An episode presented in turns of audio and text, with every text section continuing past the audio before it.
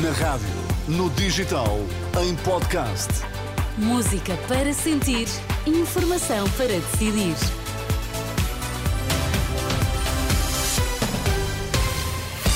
Pedro Queiro, boa noite. Vamos às notícias em destaque esta hora. Olá, boa noite. Israel e o Hamas chegaram a acordo para a entrada de mais ajuda humanitária em Gaza, numa altura em que os médicos sem fronteiras se queixam de ter ação cada vez mais limitada na região. Pode ter passado o pico de infecções respiratórias, mas o número de casos continua a aumentar no Hospital Correio Cabral. Israel e o Hamas chegaram a acordo para a entrada de mais ajuda humanitária em Gaza, de acordo com o Times of Israel, que cita o porta-voz do Ministério dos Negócios Estrangeiros do Qatar. Esta quarta-feira vai entrar ajuda humanitária em Gaza em troca da entrega de medicação aos reféns israelitas. Entretanto, a Organização Médicos Sem Fronteiras diz que há cada vez menos lugares seguros na faixa de Gaza para prestar cuidados de saúde.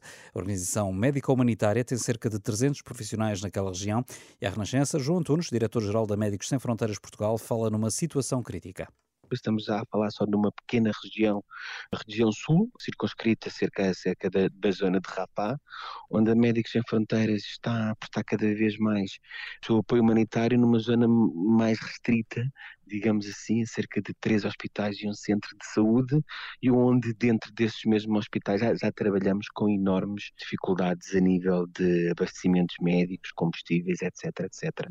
Ouvido pela jornalista Anabela Góes, João Antunes indica ainda que as constantes ordens de evacuação e os ataques a instalações de saúde têm obrigado organizações como a Médicos Sem Fronteiras a retirar de hospitais, o que complica ainda mais a prestação de cuidados. Por cá no Hospital Correio Cabral, o número de casos de infecções respiratórias, sobretudo gripe A, continua a aumentar. Este hospital de Lisboa, que tem a maior capacidade do país em infecciologia, não está sobrelotado, mas na prática ainda não sentiu uma redução da procura.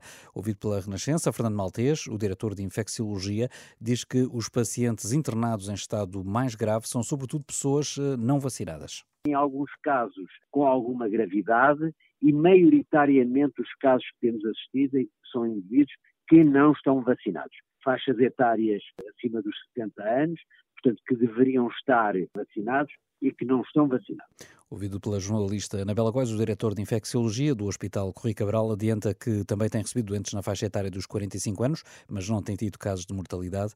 Eh, isto na mesma tarde em que a Diretora-Geral da Saúde disse acreditar que já terá sido ultrapassado o pico de casos de doenças respiratórias e infecciosas.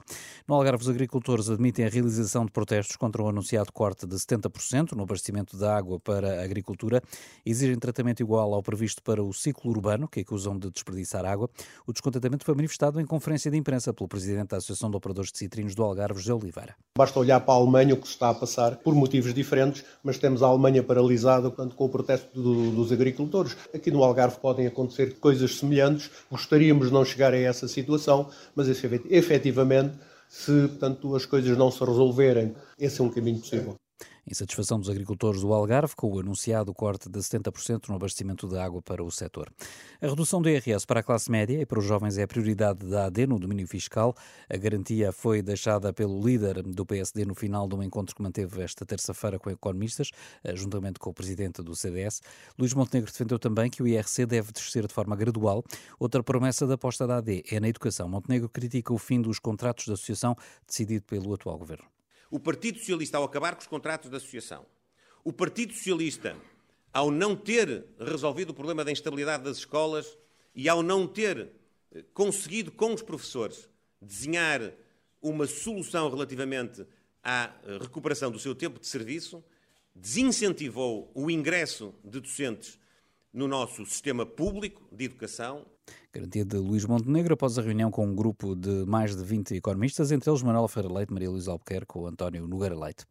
Uma centena de ocorrências relacionadas com o vento forte e chuva que se instalaram em Portugal continental, situação meteorológica adversa que levou o Instituto do Mar e da Atmosfera a colocar todos os distritos sob aviso amarelo, o, segundo, o terceiro mais grave que será manter na maioria até ao meio-dia ou seis da tarde de amanhã.